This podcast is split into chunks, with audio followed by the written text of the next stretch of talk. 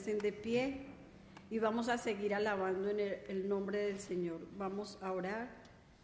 Señor, gracias Padre por traernos en este día. Alabamos y bendecimos tu nombre y vamos a seguir alabándote, Señor, y ante todo pidiéndote perdón para que limpies todo aquello que, que no está bien en cada uno de nosotros, limpia nuestra alma y nuestra mente y nuestro corazón. Y vamos a seguir alabándote y agradeciendo por todo lo que tú hiciste, Señor, por mandar a tu Hijo Jesús a que nos redimiera de los pecados, Señor. Gracias, Padre. Te alabamos en el nombre de Jesús. Amén. Junto a la cruz vamos a iniciar nuestra alabanza.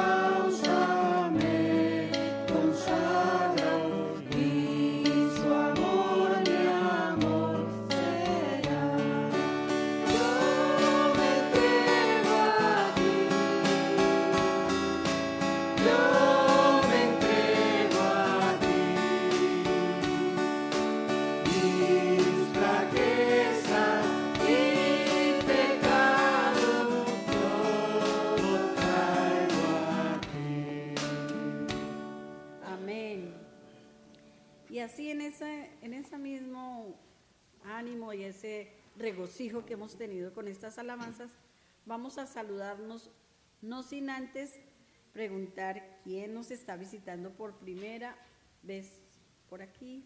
¿Hay alguien? Por este lado, no hay nadie, todos somos familia, ¿verdad?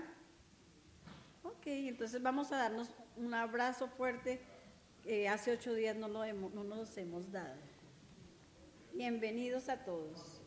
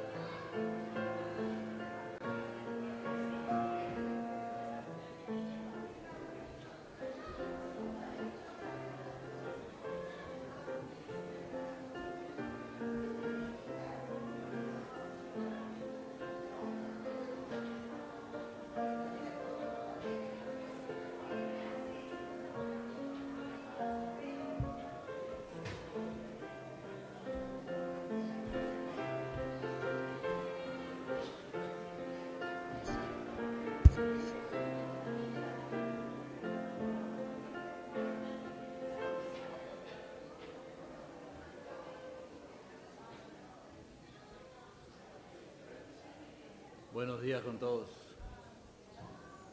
Muy buenos días. Amén. Amén. Es bueno estar en la casa del Señor, ¿verdad? Amén. ¿Me acompaña a orar? Y darle gracias al Señor por lo maravilloso y grande que es, ¿cierto? Amén. Señor, en esta mañana te damos gracias, Padre, por un nuevo día, por un nuevo despertar, por este hermoso domingo, Señor. Señor, te damos gracias también por todas las cosas que has hecho para nosotros. En esta mañana levantamos tu nombre muy en alto, Señor, reconociéndote como Rey y Señor en nuestras vidas. Para igualmente te pido por todos mis hermanos que están aquí reunidos, por aquellos que no han podido llegar, por aquellos que se encuentran con enfermedades físicas, emocionales. Padre, te pido que tu amor, que tu bendición, que tu brazo protector los alcance y nos rodees con tu Santo Espíritu, mi Dios. Padre, te pido por la comunidad de Flushing, por este nuestro barrio, Señor. Te pedimos, Señor, que seamos luz en medio de las tinieblas de muchos, mi Dios. Que podamos alcanzar a aquellos que no conocen aún de tu bondad, de tu amor, de tu misericordia, Padre. Y que tienes guardado para aquellos que te reconocen la vida eterna, mi Dios.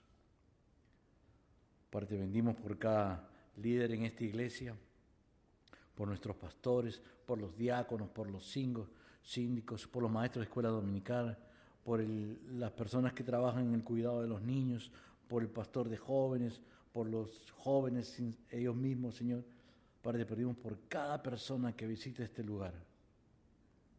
Que seamos ejemplos, Señor. No solamente con nuestra boca, sino con nuestras acciones, Padre. Déjanos ser esa, esa persona que pueda brillar un poquito de tu, de tu amor, Señor. Y poder brindársela a aquellos que no te conocen aún. Igualmente, mi Dios, te pido por mi hermano Edgar, que va a traer la palabra esta mañana, para que lo esconda detrás de tu presencia. Oh Espíritu Santo, tócalo, úsalo, Señor, para que sea de refrigerio a nuestras almas lo que Él tenga que decir, Señor, reconociendo que es tu palabra la que habla, mi Dios. Úsalo, Señor. Padre, te pido por los misioneros de nuestra iglesia y los misioneros que están a, través del mundo, Padre. Padre, te pido que llenes su vida de amor, de misericordia, pero sobre todo, Señor, de compasión y que puedan seguir luchando y bregando en este mundo para exaltar solamente tu nombre y que tu nombre sea predicado hasta los confines del mundo. Padre, te doy gracias por esto y por muchas cosas más, mi Dios. Te doy gracias por mis hermanos, Padre. Bendice este servicio, Señor, y las cosas que hagamos y todo lo que digamos, que exclusivamente te traigan honra y gloria a ti, Señor. En el nombre de Jesús oramos. Amén. Pueden sentarse.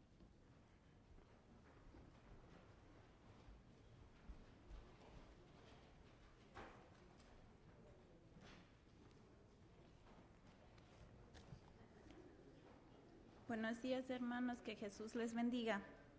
Abramos nuestras Biblias en Isaías capítulo 16, versículos 6 hasta el 14.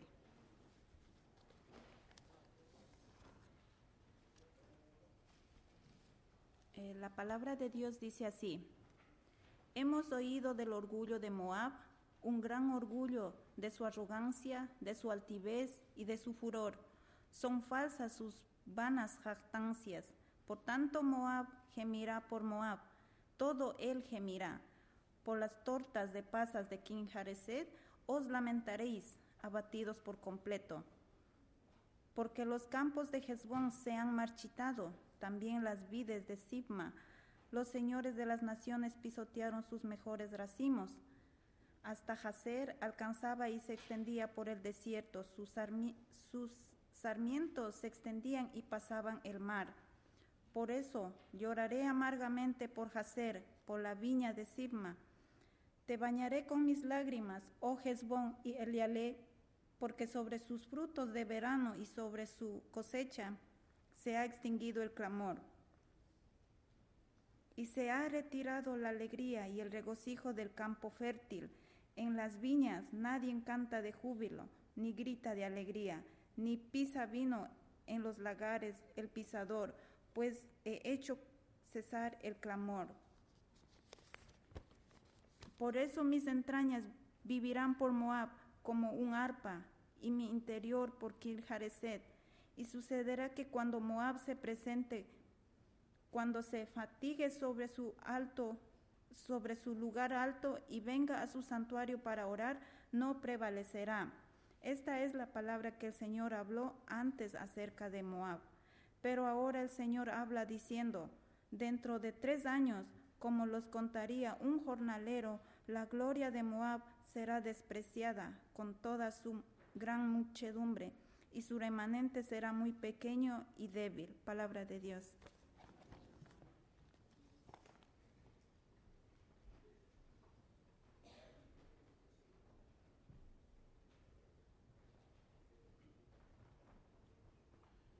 Dios le bendiga a cada uno en esta mañana. Amén. Estamos alegres de estar en la casa del Señor. Amén. Aunque esté lluvioso. Amén. Algunos, el tráfico estaba un poquito peligroso esta mañana. Pero gracias al Señor eh, logramos estar en este lugar. Amén. Así que ah, solo me gustaría antes de predicar ah, releer un texto bíblico para enfatizar un poco lo que vamos a estar eh, platicando en esta mañana. Así que voy a releerle el versículo 6, Isaías 16, eh, versículo 6, dice, hemos oído del orgullo de Moab, un gran orgullo de su arrogancia, de su altivez y de su furor son falsas sus vanas jactancias. Vamos a orar, pedirle al Señor que nos dirija en esta mañana. Amén. Amén. Padre Santo, Padre bueno, Señor, estamos ante tu presencia en esta maravillosa mañana, Señor. Y te damos tantas gracias, Señor, por el privilegio que nos has dado, Señor, de poder estar reunidos, Señor, en este lugar. Señor, gracias por tu presencia, Señor. Gracias eh, por la oportunidad que nos has dado de cantar estas alabanzas. Señor, bendice, Señor, aquellos que eh, dirigieron la alabanza, aquellos que tocaron los instrumentos para inspirarnos a adorarte a ti, Señor amado. Señor, Padre de la Gloria, te damos tantas gracias por estar en este lugar tan especial, en este momento, Señor. Gracias por cada vida presente, cada hermano presente, cada familia representada, Señor. En estos momentos, Señor, te presentamos la exposición de tu palabra, Señor, que pueda ser de mucha edificación a nuestras vidas, Señor, que podamos ser fortalecidos a través de tu palabra, Señor. Nos ponemos en tus manos para exponerla y nos ponemos en tus manos para recibirla, Señor. Padre, y te imploramos que tú nos dé la gracia y la virtud, Señor, la virtud, Señor, para ponerla en práctica, Señor. Te damos gracias, Padre, en el maravilloso nombre de tu Hijo amado Jesucristo. Te imploramos estas cosas y todos decimos, amén. Se pueden sentar. Pues muy bien, espero que hayan disfrutado su eh, día de acción de gracias. Yo disfruté mi día de acción de gracias. Fui a visitar familia por allá en el estado de Georgia y les confieso que comí un montón, mi hermano. Comí un montón. Desde que me desmonté en el avión, eso era comer, comer y comer, mi hermano. Es casi un milagro de que yo no he aumentado de peso. Por lo menos yo creo que no he aumentado de peso. Es un milagro que el avión pudo levantarse después de haber comido tanto. Pero fue una bendición y espero que usted también haya eh, sido bendecido en su día de acción de gracias. Amén. Ah, pero hoy, mi hermano, eh, vamos a hablar bajo el título El peligro del orgullo, el peligro del orgullo. Y cuenta una anécdota en cierta ocasión de un sapo. Esto, por supuesto, es una ilustración que no es verdadera, es una anécdota, pero creo que tiene una ilustración que nos puede ayudar un poco a entender nuestro tema en esta mañana. Pues se dice que en cierta ocasión hubo un sapo en un parque y este sapo en el parque amarró un palito pequeño a al rabo de una, lo que el puertorriqueño llama una chiringa o un, o- un cometa. Ustedes saben lo que es un cometa que vuela. Entonces, pues el sapito le amarró un palito al, al rabo de la chiringa para que cuando la chiringa volara él pudiese agarrar el palito con la boca y él volaba alto en el parque y todo el mundo miraba. Y, y- y era como un truco que el sapito había inventado y en cierta ocasión el sapito estaba volando en el aire con la chiringa y la gente se daban cuenta y todo el mundo miraba lo fascinante de ese sapito volando en el aire y alguien de repente salió y dijo, eh, porque el sapito se sentía muy feliz, alegre, hasta orgulloso, ¿no? Y alguien dijo, wow, ¿y quién hizo eso? Y el sapo de repente abre la boca y dice, yo. y comenzó a descender mi, mi hermano y cayó en tierra.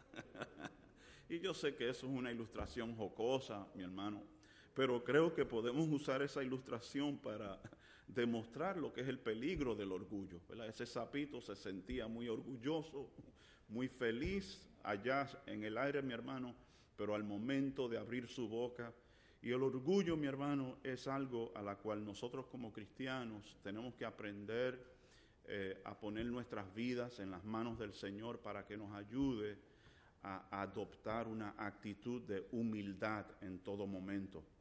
Aun cuando el Señor esté haciendo cosas buenas en nuestra vida, aun cuando el Señor esté haciendo eh, cosas significantes en nuestra vida, aun cuando estamos progresando y creciendo, con todo y eso tenemos que mantener una actitud de humildad. Creo que eso es importante y creo que eso es una enseñanza bíblica que vamos a encontrar en las escrituras. Sin embargo, en este primer punto que yo quiero compartir con ustedes y lo que vamos a lograr observar en esta mañana a través de las escrituras, es que el orgullo no se limita a los grandes y poderosos. Usted puede observar allí en la pantalla y aún en su boletín ese punto, que el orgullo no es algo que se limita a los grandes y a los poderosos. Y fíjese, mi hermano, eh, cuando uno estudia el libro de Isaías, el libro de Isaías les confieso que no es un libro fácil de estudiar, es un poquito difícil poder entender todas las cosas que está escribiendo el profeta Isaías. Incluso, soy honesto, eh, posiblemente el libro de Isaías nos meta un poco de miedo, porque es bastante, es como subir la montaña eh, Everest en, el estudio bíblico. Aunque hay pasajes en el libro de Isaías que son más fáciles de entender, más comunes, que se utilizan en la Navidad, o pasajes en el libro de Isaías que son sobresalientes, como el capítulo 6, o posiblemente eh, el capítulo 53 que habla del sufrimiento de Cristo y así sucesivamente.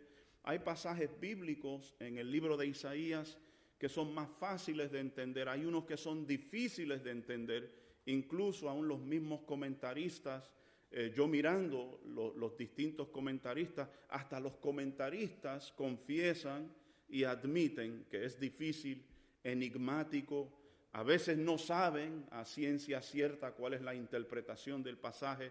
Sin embargo, el libro de Isaías es un libro inspirado y es parte del canon bíblico y es parte de la palabra de Dios y tiene un mensaje para nosotros, tiene un mensaje para usted y tiene un mensaje para mi persona.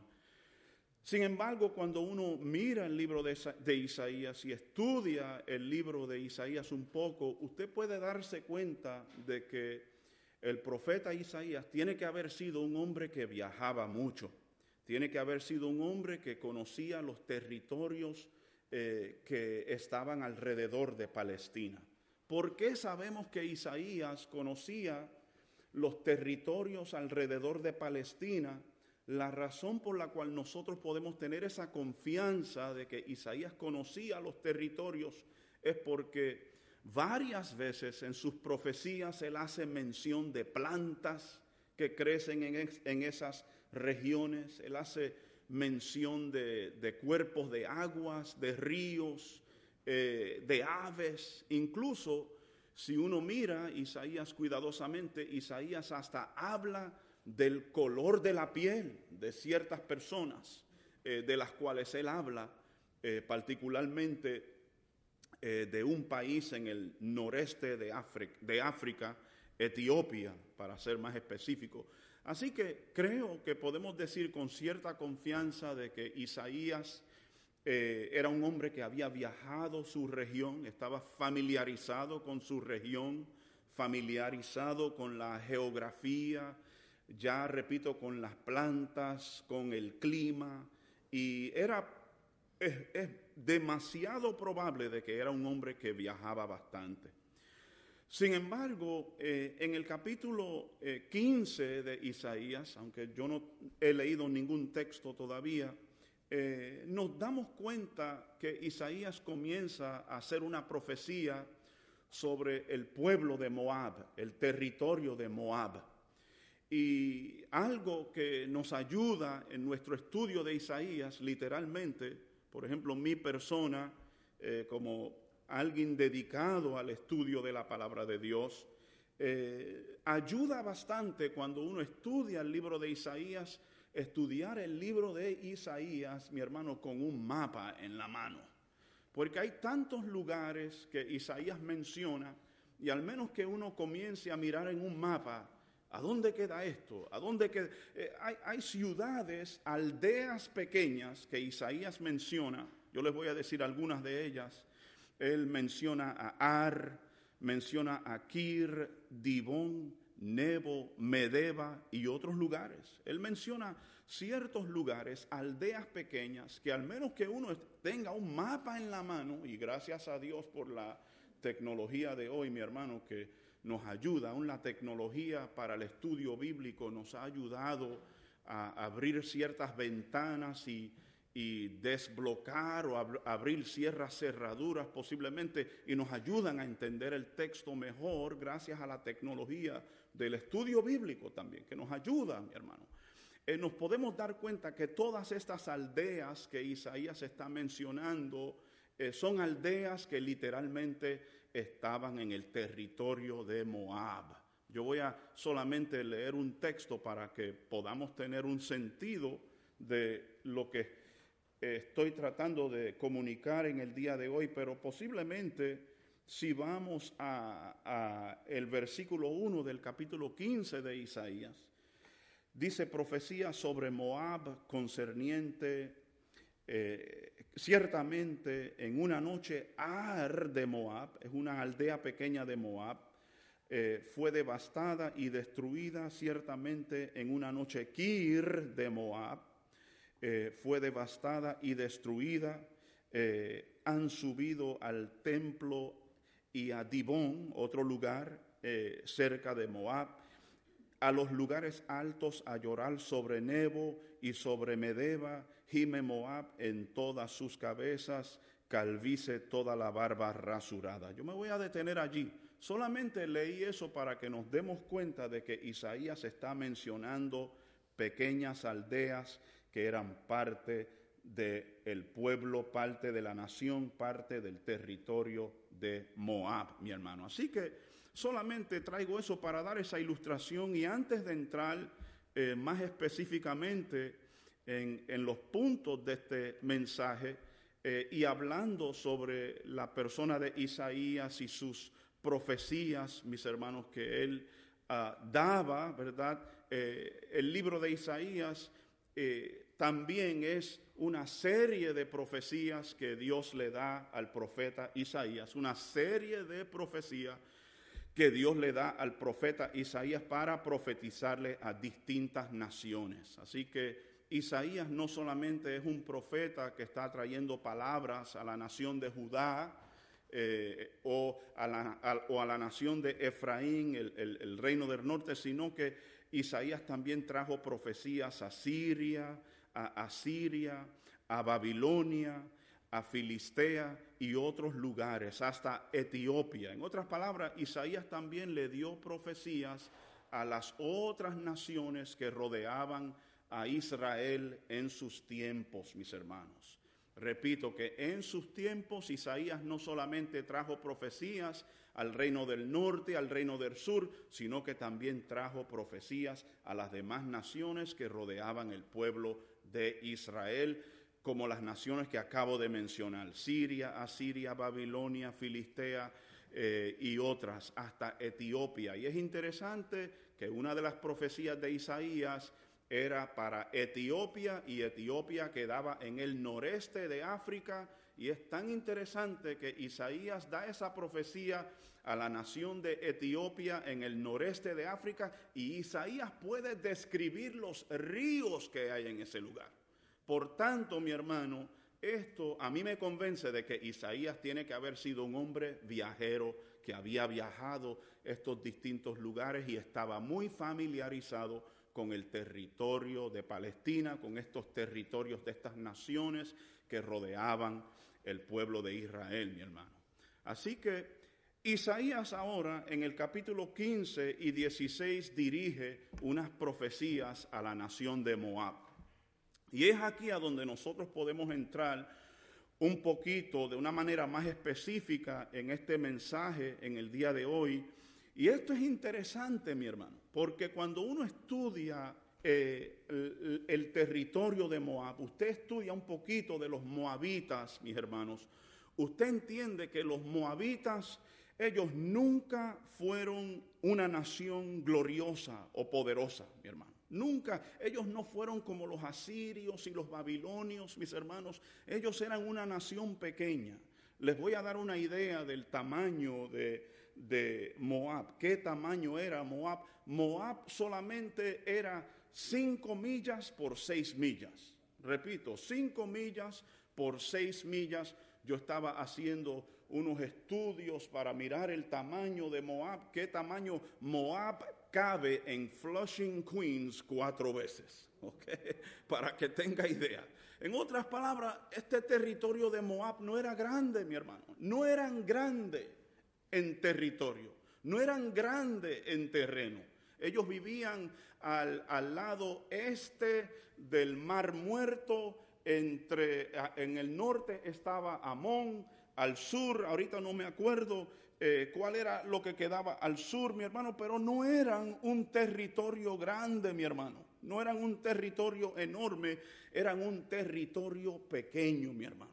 Sin embargo, y, esto es a donde voy a soltar la piedra para que pegue al piso y choque, mi hermano. Lo que no tenían en tierra, lo que no tenían en terreno, lo tenían en, en orgullo, mi hermano. Eran una gente orgullosa, a pesar de que eran tan pequeños, a pesar de que nunca lograron ser una nación significante, mi hermano. Con todo y eso, las escrituras describe esta nación como un pueblo que se jactaba, un pueblo de arrogancia, un pueblo de insolencia, un pueblo de orgullo, mi hermano. Y yo creo, mi hermano, que aquí esto concuerda con el primer punto de este sermón en esta mañana, mi hermano, que el orgullo no se limita a los grandes y poderosos, mis hermanos. Escuche eso, el orgullo no se limita a los grandes y poderosos. ¿Sabe lo que significa esto, mi hermano?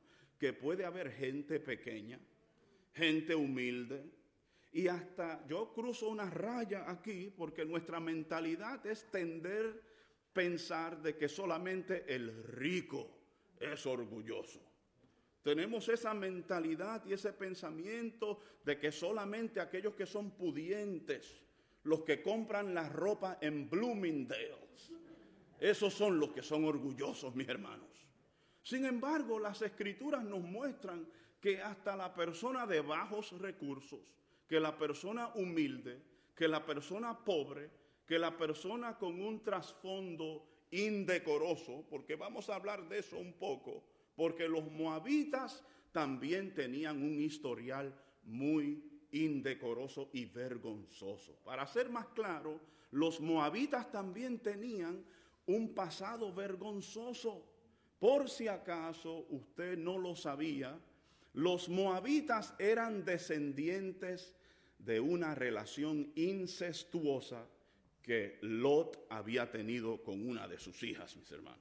Yo le voy a leer ese texto para que usted vea en Génesis capítulo 19, Génesis capítulo 19 y el versículo 2 nos va a ayudar a entender el trasfondo de a dónde fue que vinieron los moabitas, cuál era su descendencia, cómo se desarrolló, cómo se formó esta nación. En Génesis 19, versículo 37 dice lo siguiente, dice, y la mayor, esta es la hija mayor, yo no voy a leer toda esta historia, usted lo puede leer en su casa, Génesis 19, pero dice, y la hija mayor dio a luz un hijo y lo llamó Moab. Él es el padre de quién? De los moabitas hasta hoy. Así que los moabitas vinieron de esa relación que tuvo la hija mayor de Lot con su propio padre. Incluso el nombre Moab quiere decir de su padre. En otras palabras, ellos andaban con esa identidad encima, mi hermano, de que ellos tenían un historial, de que ellos tenían un trasfondo indecoroso y posiblemente muy vergonzoso. Un tema a la cual no se habla en la mesa en el día de acción de gracias. ¿Cuántos dicen amén? ¿Me están entendiendo, mis hermanos? Así que, mi hermano, eso era el trasfondo de los moabitas. Tenían un trasfondo y da pena, uno, uno, uno, puede sonrojar hasta hablar de este tema. Mi hermano, ellos tenían un trasfondo indecoroso, vergonzoso. Seguramente que tenían un trasfondo vergonzoso, mi hermano. Y yo le voy a decir algo a usted, mi hermano. Eh, mirando esto, es posible. Vamos a ser honestos y transparentes en el día de hoy. Es posible que una persona, y mirando esto de una manera personal, desde una perspectiva personal, es posible que una persona trate de compensar su historia o su pasado humilde o su pasado vergonzoso o su pasado eh, no muy bueno. Es posible que una persona pueda tratar de compensar ese pasado desafortunado con el orgullo, mi hermano. Eso es posible. Es posible que alguien fabrique, que manufacture una identidad, que se proyecte de una manera orgullosa hacia los demás, tratando de construir una imagen de sí mismo y manufacturando una imagen de sí mismo y exagerando, exagerando la persona que es, exagerando sus habilidades, exagerando sus capacidades, como para tapar una historia humilde y vergonzosa. Tal cosa es posible, mi hermano. Tal cosa puede suceder. Cuando cosas difíciles ocurren en nuestro pasado, cuando tenemos un pasado que posiblemente no es el mejor pasado del mundo, eh, es una posibilidad, no en todos los casos, pero es una posibilidad, mi hermano, que uno pueda intentar compensar por ese pasado desafortunado con el orgullo, mi hermano. Sin embargo, eh, no toda la historia es así. No importa el tipo de pasado que nosotros tengamos, mis hermanos, el Señor nos puede bendecir. El Señor puede hacer grandes cosas con nuestras vidas. No importa lo indecoroso que haya sido su pasado. No importa lo desafortunado. Tal vez usted no le gusta hablar de su pasado, mi hermano. Tal vez ese es el tema que menos usted quiere tocar con las demás. Vamos a hablar del presente, hablemos de los logros que tengo ahora, pero no hablemos de mi pasado. Hablemos de mi éxito hoy, pero no hablemos de mi pasado. Y yo quiero decirle, mi hermano, que no importa el pasado que usted haya tenido en su vida, el Señor todavía puede hacer grandes cosas con usted, mi hermano. El Señor puede hacer inmensas cosas. El, el Señor puede sorprenderle con muchas bendiciones si usted solo confía en el Señor. El pasado no es algo que nosotros podemos borrar ni podemos cambiar. Los moabitas no podían cambiar su pasado. Los moabitas no podían eh, ir en reversa. Lo que pasó, pasó. Lo que sucedió, sucedió, mi hermano. No podían cambiar el pasado. No podemos cambiar el pasado pero sí podemos usar el pasado como un punto de referencia y decir, ese era mi pasado, pero ahora yo estoy en Cristo. Esa era mi situación, yo era esa persona, pero ahora yo estoy en el Señor. El Señor tiene una nueva vida para mí, un nuevo comienzo para mí. Eso solamente es un marco, es un punto de referencia para ilustrar el lugar y las circunstancias de donde Dios me sacó. Sí, eso siempre marcó mi identidad, eso siempre dejó huellas en mi vida y me marcó. Y, la persona que soy hoy en día, eh, buena o mala, como quiera que sea, eso tuvo algo que ver conmigo, pero es un marco de referencia. Yo estoy mirando el futuro, lo que el Señor tiene para mí. El Señor puede hacer grandes cosas con nosotros sin importar el tipo de pasado que nosotros hayamos vivido. Y yo creo, mi hermano, que esto es interesante porque la misma Biblia nos muestra y nos enseña que una mujer moabita, mi hermano, entró al linaje del Señor Jesucristo. Aquellos que por si acaso no se acuerdan su nombre, es la persona de Ruth, mi hermano. La persona de Ruth en las escrituras. Ella venía de este pueblo, mi hermano. Con permiso, voy a tomar un poco de agua.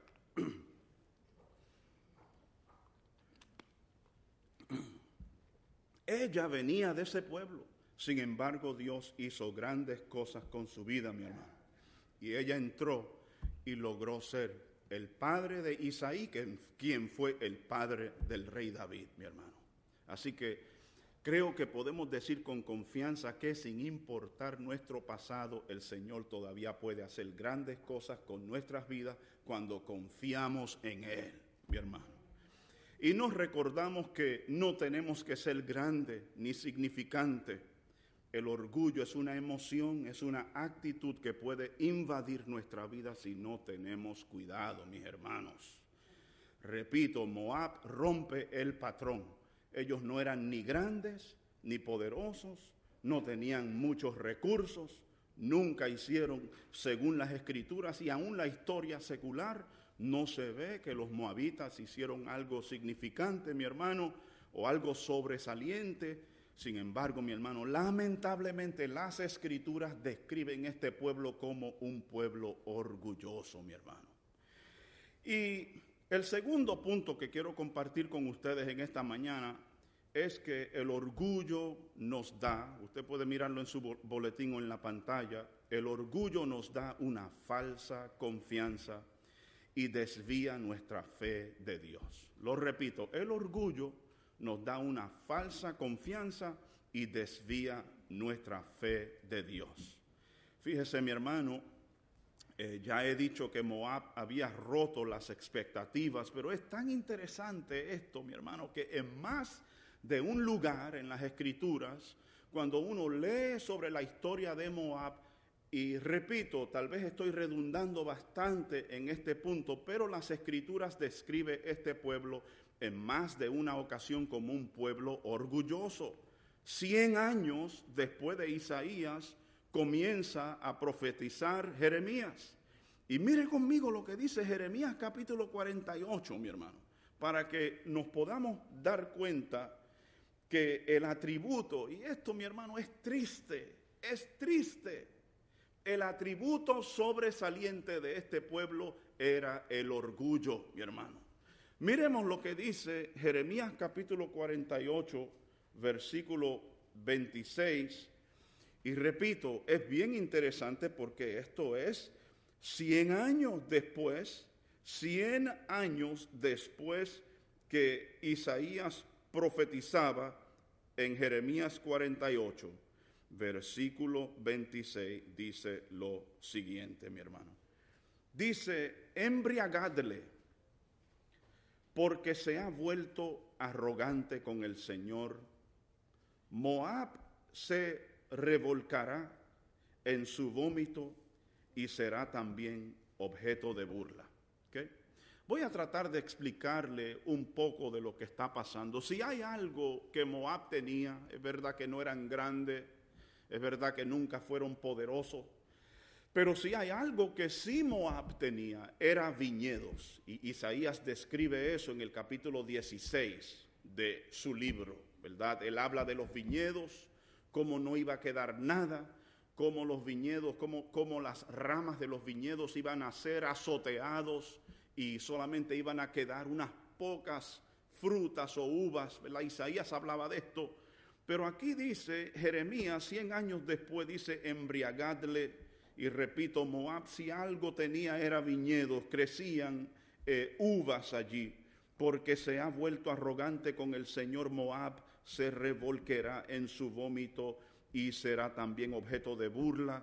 Eso es Jeremías profetizando. Si leemos el versículo 29 de este mismo capítulo, para que podamos seguir apreciando, dice, hemos oído del orgullo de Moab, es muy orgulloso de su soberbia, de su orgullo, de su arrogancia y de su altivez. Sigo leyendo, mi hermano, en el versículo 30 dice lo siguiente, yo conozco su cólera, declara el Señor, pero es inútil sus vanas jactancias, nada consiguen. Así que mi hermano, interesante, eh, pienso yo, mi hermano, de que este pueblo eh, pequeño, caracterizado, lo que no tenían en territorio, lo que no tenían en poder, mi hermano, eh, lo tenían, compensaban por lo que no tenían con la arrogancia, mi hermano. Y tal vez estoy enfatizando un poco más de lo necesario este punto, pero leo este último texto en el versículo 42 de Jeremías 48 dice, y Moab será destruido, dejará de ser pueblo porque se engrandeció contra el Señor. Repito, mi hermano, este pueblo pequeño estaba caracterizado, eso parece haber sido su atributo, mi hermano, que ellos eh, eran un pueblo orgulloso, mi hermano. Y yo repito este punto, que el orgullo nos da una falsa confianza y desvía nuestra fe de Dios, mi hermano. Cuando permitimos que esta actitud permee o entre en nuestro ser, en nuestra alma, mi hermano, nosotros podemos comenzar a tener una falsa confianza. Y me voy hasta más lejos, el pueblo de Moab también tenía una falsa confianza. Si uno estudia eh, con más detalle, ¿verdad? Eh, eh, el capítulo 48 de, de Jeremías, y yo le voy a leer unos textos y prometo que ya estamos en la cima de este mensaje y ya mismo estamos bajando para terminar. Pero el versículo 11, mire conmigo eh, Jeremías 48, 11, para que podamos apreciar las falsas, la falsa confianza que tenía el pueblo de Moab, mi hermano. El versículo 11 del de eh, capítulo 48 dice, reposado ha estado Moab, desde su juventud ha estado tranquilo sobre su sedimento, no ha sido vaciado de vasija en vasija, ni ha ido al desierto, por eso retiene su sabor y su aroma no ha cambiado. Yo voy a tratar de dar una explicación de eso. Repito, ¿verdad? Moab, si hay algo que Moab producía era, era uvas. Por eso es que habla de que ellos están confiando en su sedimento, en el terreno donde ellos viven. No, no ha sido vaciado de vasija en vasija. La implicación es que esto era un pueblo que, que cosechaba uvos y si algo tenían de famoso, si es que algo tenían de famoso, era el vino que venía de Moab.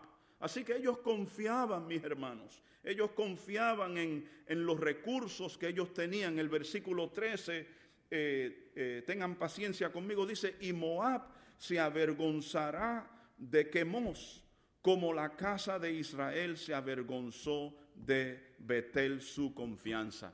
Yo voy a seguir eh, explicando, ¿verdad?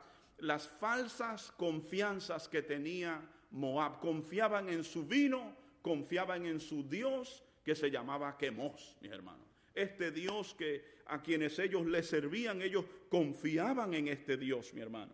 Fíjase lo que dice, ¿verdad? Eh, eh, es interesante cuando uno estudia, ¿verdad? Eh, las escrituras, ¿verdad? ellos confiaban en este Dios que se llamaba Quemos, confiaban en su Dios, confiaban en su vino, tenían una falsa confianza, mi hermano. Yo repito que el orgullo nos da una falsa confianza, mi hermano. Usted y yo, mi hermano, tenemos que confiar en el Señor en todo momento, en todo instante de nuestra vida. No podemos confiar de que tenemos un buen trabajo, un fuerte ingreso, o no podemos confiar de que eh, yo tengo, es que yo tengo una buena educación, yo soy un profesional, me eduqué aquí en las universidades de New York, mi hermano, en ningún, oh, es que yo vengo de una familia prestigiosa.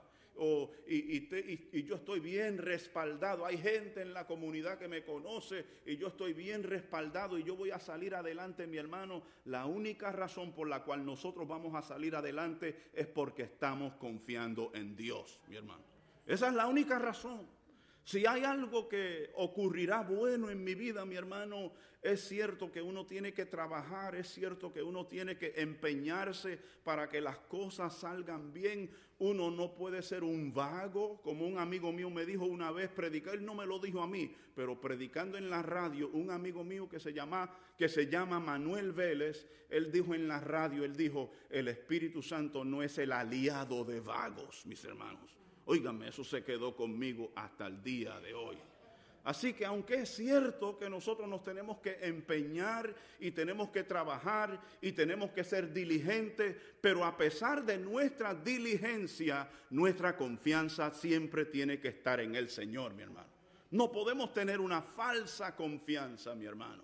En nada, no podemos poner nuestra confianza en recursos humanos nuestra confianza tiene que ser en el Señor. Los moabitas tenían una falsa confianza. Sin embargo, el Señor les avergonzó por haber sido insolentes y arrogantes, mis hermanos, por haber sostenido esta emoción en ellos, esta actitud en ellos, mis hermanos, donde ellos posiblemente se creían mejor que nadie, mi hermano.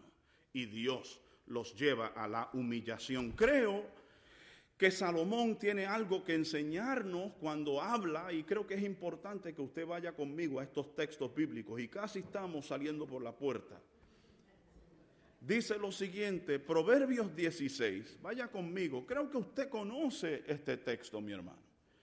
Eh, espero que yo no me haya eh, despistado en seleccionar el texto, pero Proverbios capítulo 16, versículo 18, mi hermano, eh, mira lo que dice Salomón, esto es interesante, por favor, miren en su Biblia, si no tiene su Biblia en un dispositivo, pero por lo menos escucha esto, mira lo que dice Salomón, él dice, delante de la destrucción va que el orgullo, y delante de la caída la altivez de espíritu, mi hermano. Usted vio eso en su, en su texto, en su Biblia. Dice, antes del quebrantamiento, en otra versión, es la soberbia, antes de la caída, la altivez de espíritu, mi hermano. Fíjese, mi hermano, lo importante de confiar en Dios en todo momento, mi hermano. Yo les voy a decir algo, me da la, me provoca decirle lo siguiente, los antiguos griegos en uno de sus templos más famosos tenían tres slogans, tres dichos. Uno de ellos era conócete a ti mismo. El segundo era nada al exceso.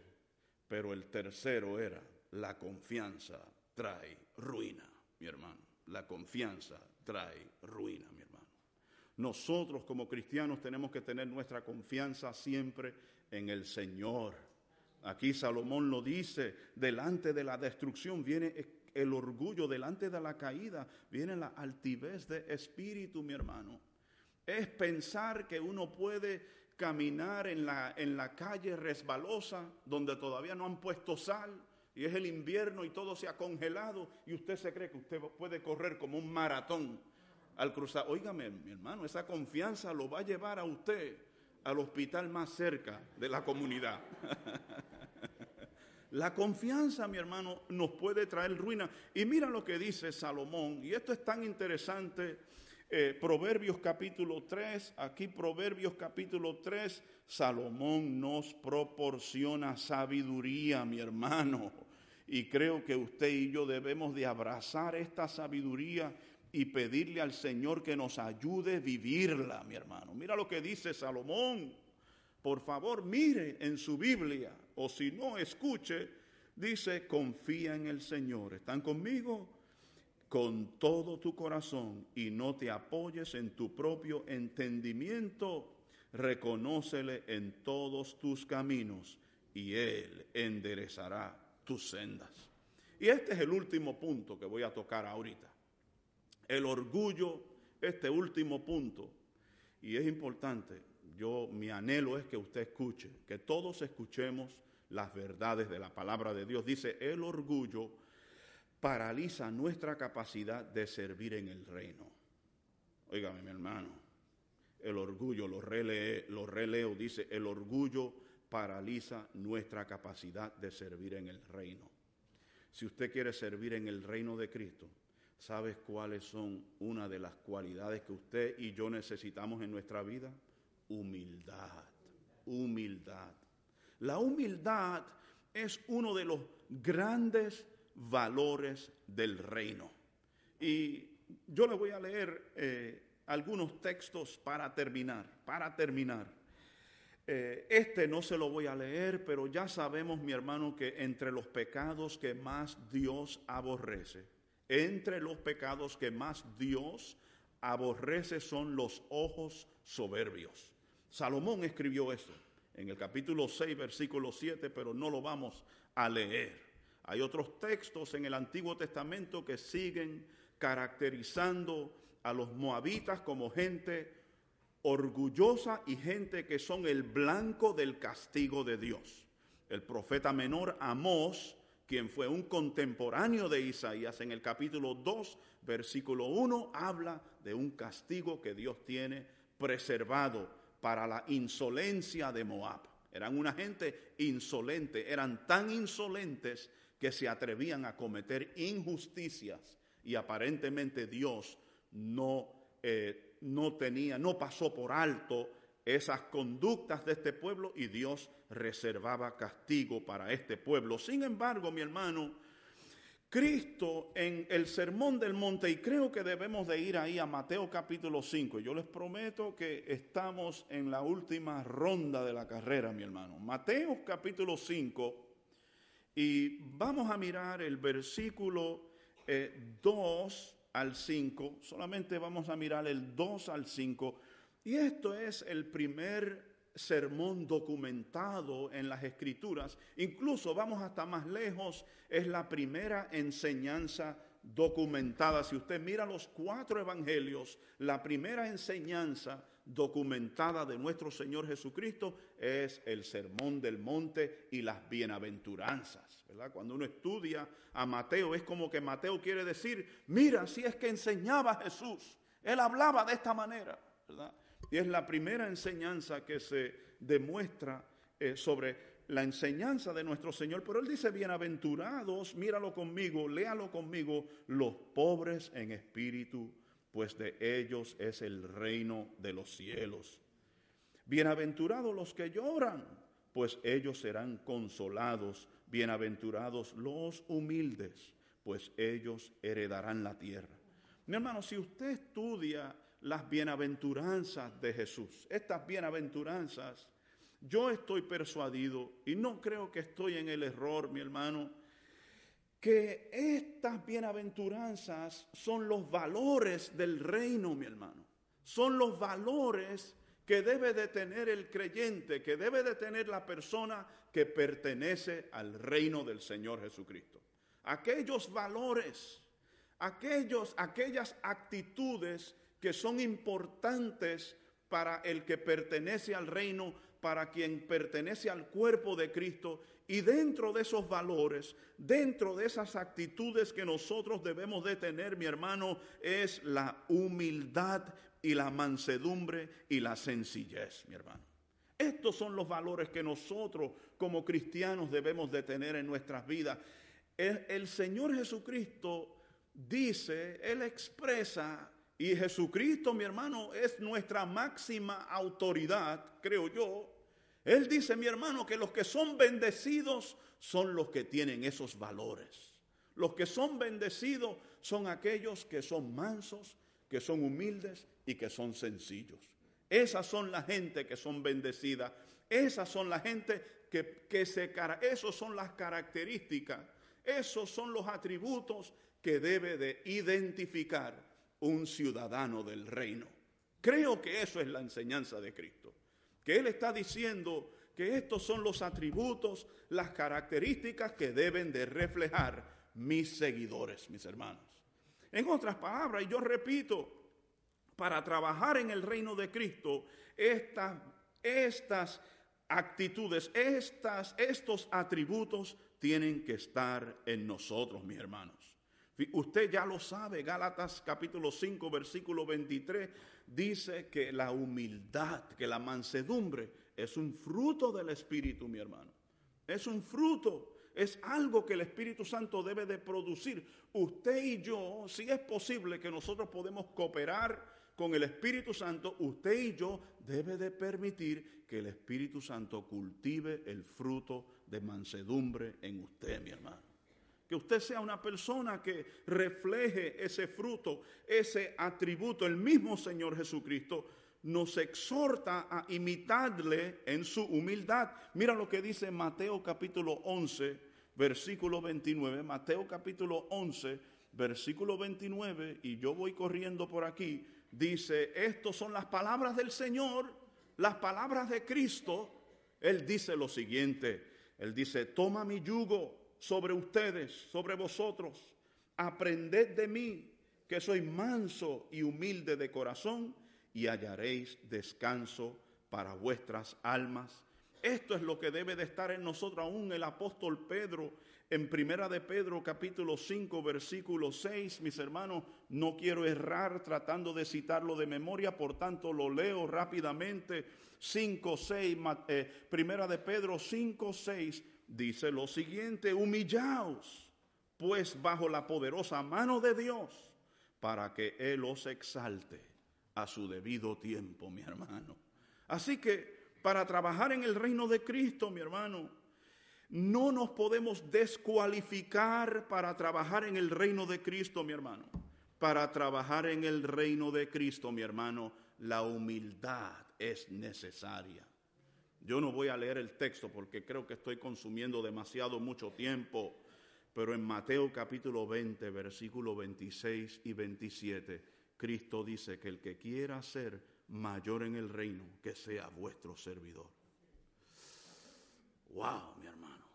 Si yo no me quiero descualificar para trabajar para Cristo, tengo que tener atributos de humildad en mi vida. Esto es necesario yo tengo, Edgar Vera tiene que poner el orgullo a un lado y adaptar la humildad. Mi hermano, eso es necesario. Hay un salmo que tampoco se lo voy a leer, pero dice el Salmo 138 que Dios mira desde lejos al altivo, pero atiende al humilde, mi hermano, atiende al humilde. Así que mi hermano, creo que las escrituras son claras para nosotros en esta mañana, nos demuestran con suma claridad, mi hermano, que nosotros como creyentes, como seguidores de Jesús, debemos de vestirnos con humildad.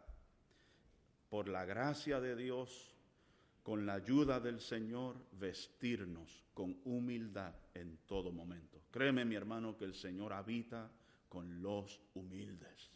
El Señor bendice a los humildes. La humildad es un atributo atractivo en una persona, mi hermano. No estamos hablando de ser una alfombra donde todo mundo pisotea. No tengamos, no, no vayamos a pensar que el bajo autoestima es humildad, pero tengamos humildad en el nombre del Señor. Y nadie ha sido más humilde que Cristo. Filipenses capítulo 2, versículo 3 habla de que el Señor Jesucristo se humilla hasta lo sumo. Siendo igual a Dios, se humilla hasta lo sumo y toma forma de hombre y muere en la cruz. Mi hermano, ese es el acto más eh, de máxima humildad que nuestro Señor Jesucristo, siendo igual a Dios, se despoja de toda esa gloria se humilla, toma forma de humanidad y muere en la cruz del Calvario por usted y mi persona. Amén. Así que vamos a orar, vamos a darle gracias al Señor. Señor, te damos gracias. Señor, te bendecimos, te damos gracias, Señor. Gracias por la salvación de nuestra alma. Gracias por el perdón de nuestros pecados, Señor. Si acaso hay una persona en este lugar que no te conoce, Señor, hoy es un excelente día para entregarse a ti. Te imploro, Señor, que si hay alguien acá que no te conoce, Señor, que pueda entregar su mente, que pueda entregar sus emociones, que pueda entregar su voluntad a ti, que tú hagas grandes cosas en su vida. Gracias, Señor, porque nuestro pasado no tiene que determinar cómo será nuestro futuro, que podemos confiar en ti, Señor, y maravillosas cosas pueden suceder en nuestras vidas cuando entregamos toda nuestra confianza en ti, cuando entregamos nuestras vidas a ti, Señor. Gracias, Jesús. Señor, ayúdanos a aplicar este mensaje a nuestras vidas, que comencemos hoy, Señor, con una nueva actitud, si es que tenemos, Señor, actitudes peligrosas en nuestras personas. Ayúdanos, Señor, a erradicarlo en el nombre de Jesús y a través de tu poder, oh Dios. En el maravilloso nombre de tu Hijo amado Jesucristo, te imploramos estas cosas y decimos amén y amén. Amén. Dios les bendiga. Amén.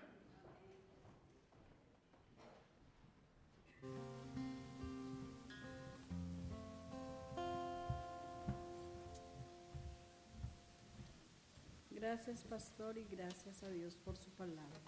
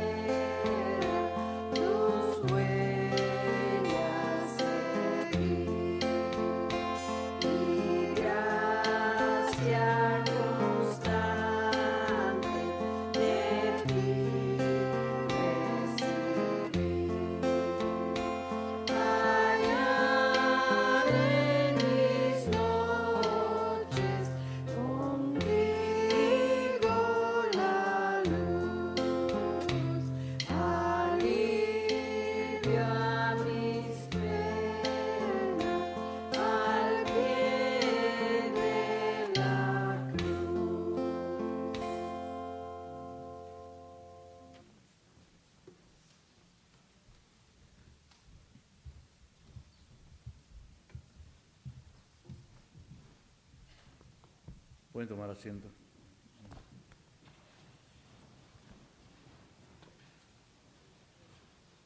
Como cada primer domingo de todos los meses, celebramos la Santa Cena. Es un recordatorio del Señor Jesús. Y lo vamos a celebrar hasta el día que Él retorne. Amén. Pero antes de continuar la cena, déjenme leerles algo.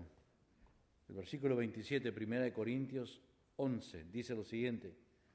De manera que cualquiera que comiere este pan o bebiere esta copa del Señor indignamente, será culpado del cuerpo y de la sangre del Señor. Por tanto, pruébese cada uno a sí mismo y coma así el, del pan y beba de la copa.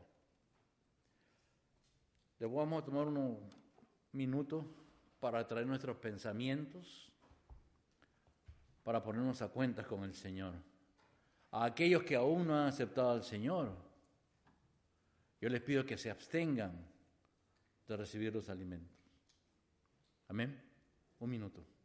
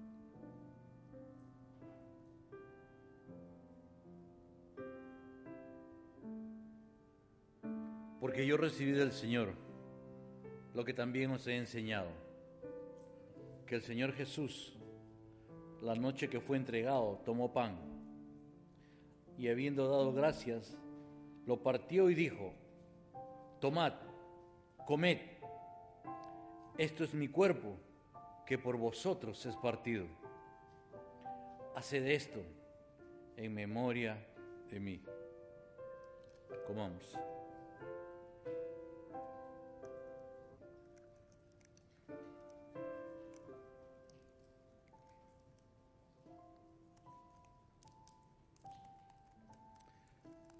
Asimismo, tomó también la copa después de haber cenado, diciendo, esta copa es el nuevo pacto en mi sangre. Hace esto todas las veces que la bebiereis en memoria de mí. Bebamos.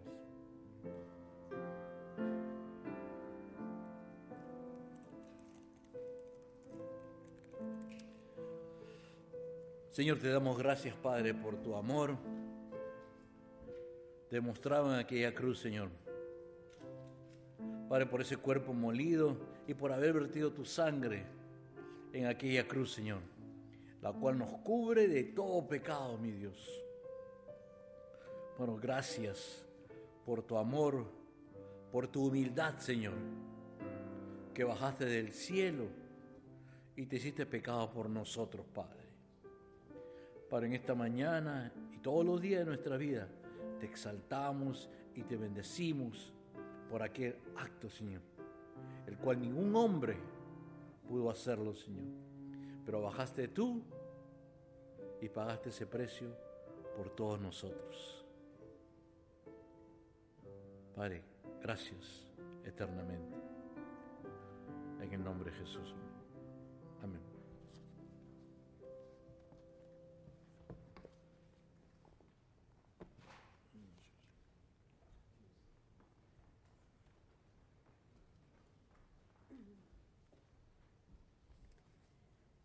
Buenos días nuevamente. Eh, vamos a orar por los diezmos y las ofrendas, hermanos. Oremos. Dios y Padre Celestial, agradecidos estamos por el amor y misericordia que has tenido para con nosotros, Señor. Te damos gracias por este tiempo que podemos conocer de ti más aún con tu palabra, Padre Celestial, y agradecidos por esa provisión que has dado en esta semana, Señor. Bendice a cada persona que ha podido recibir eh, eh, ese pago, Padre, y poderlo traer con ese amor, Señor, para eh, agrandar tu reino, Señor. Y también te doy gracias y te pido por aquellos que no han podido tener un trabajo, Señor, que seas tú proveyendo en el tiempo que tú sabes, Padre Celestial. Gracias por todo lo bueno, grande y maravilloso que eres. Sigue bendiciendo a esos corazones alegres que, que dan sus diezmos y ofrendas y, sé tú tocando a aquellos que, que no han podido hacerlo, Señor, y que quieren eh, de una u otra manera estar aquí presentes, Señor, con esos diezmos y ofrendas que son solo para engrandecer tu reino y para aquellos que no, no, lo, no lo podemos eh, llevar, Señor, a los, a los mm, a todos aquellos que no están en este momento, que, que llevan tu evangelio, Padre Celestial. Y gracias, Padre, gracias por esa provisión. Todas estas cosas te las agradecemos y te las pedimos en el nombre que es sobre todo nombre, en el nombre de Cristo Jesús. Amén. Pueden pasar, hermano.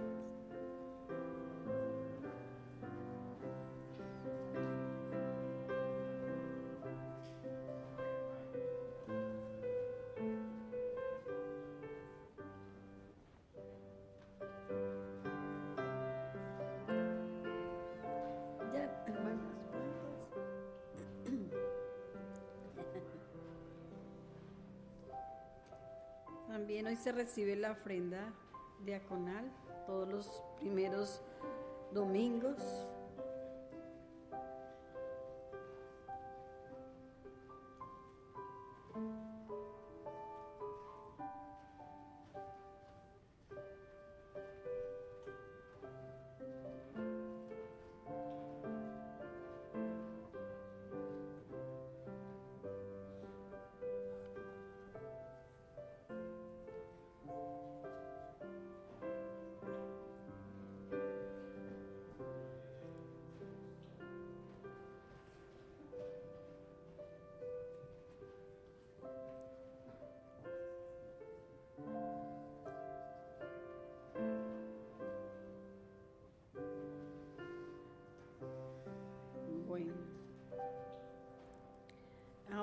Hermanos, los invito a que miremos nuestros boletines y miremos los anuncios que hay para estos días. Llega la colecta de abrigos en Nueva, New York Cares 2023 a la eh, Fair Baptist Church.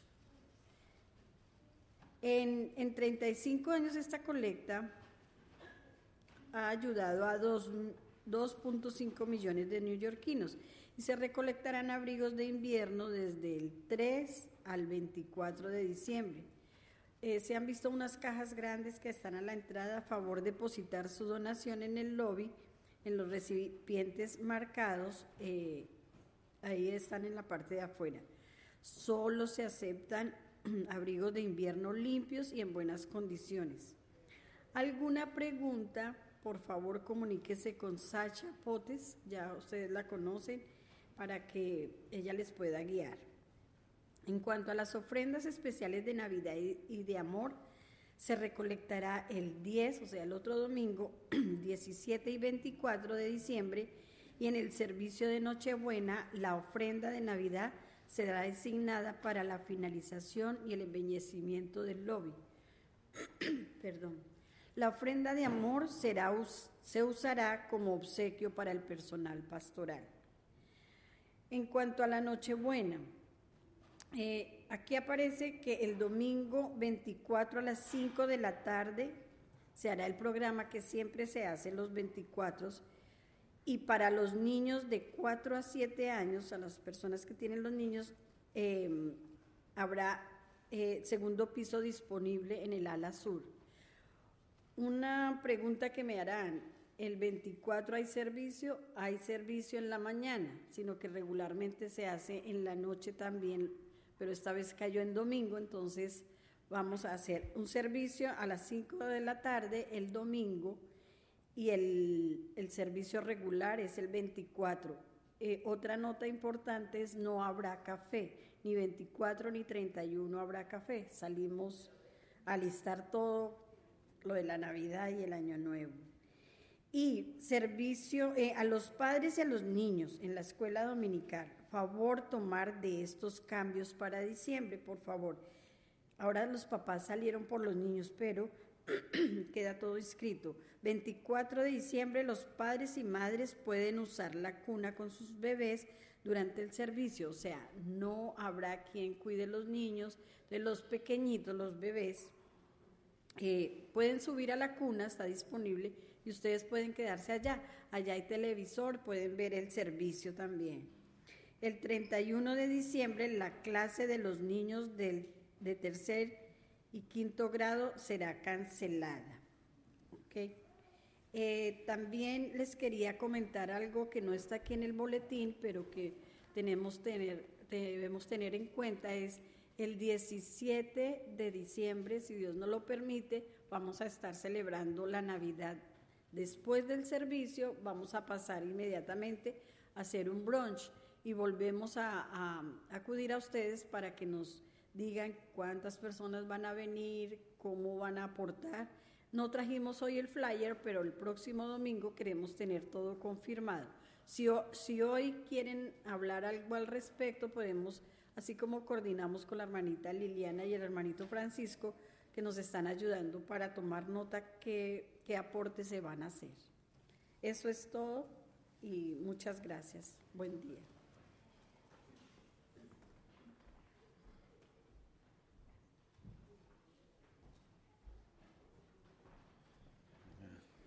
Le bendiga. Eh, solamente quería tomar esta oportunidad. Habían unas personas en la última ocasión que repartimos los certificados eh, a las personas que cumplieron con éxito el curso de liderazgo y había unas personas que eh, no, no, teníamos sus certificados en aquel momento, pero queremos presentárselo hoy uh, y reconocerles. Y la primera persona es María Ochoa García. Si está presente, que pase. No está, ok. Entonces la segunda persona es uh, Sonia Abarca. Ella estaba por ahí. Sonia, pasa por aquí. Vamos a darle un aplauso, mi hermano.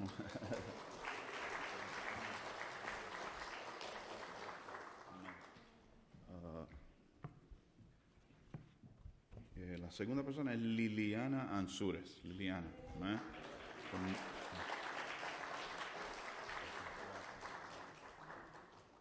Que muchas gracias, Dios le bendiga a todos. Eh, si acaso el grupo que, que, um, que logró eh, tener el certificado, si tiene su certificado hoy, si no lo trajeron está bien, pero me gustaría sacar una foto con ustedes ¿eh? para memorializar ¿verdad? el éxito de la clase. Así que Dios les bendiga, ¿ok?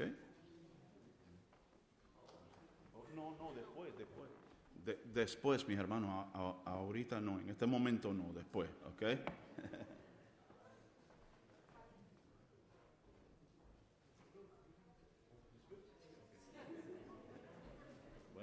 Pongámonos de pies, mis hermanos, para despedirnos eh, en oración. Amén. Señor, te damos gracias por todo eh, lo que ha ocurrido, Señor, durante este servicio en el día de hoy, por las muchas bendiciones que nos has dado, Señor.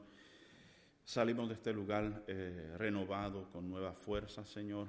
Padre, que tu, que tu gracia esté sobre nosotros, Señor. Guarda nuestra entrada, nuestra salida.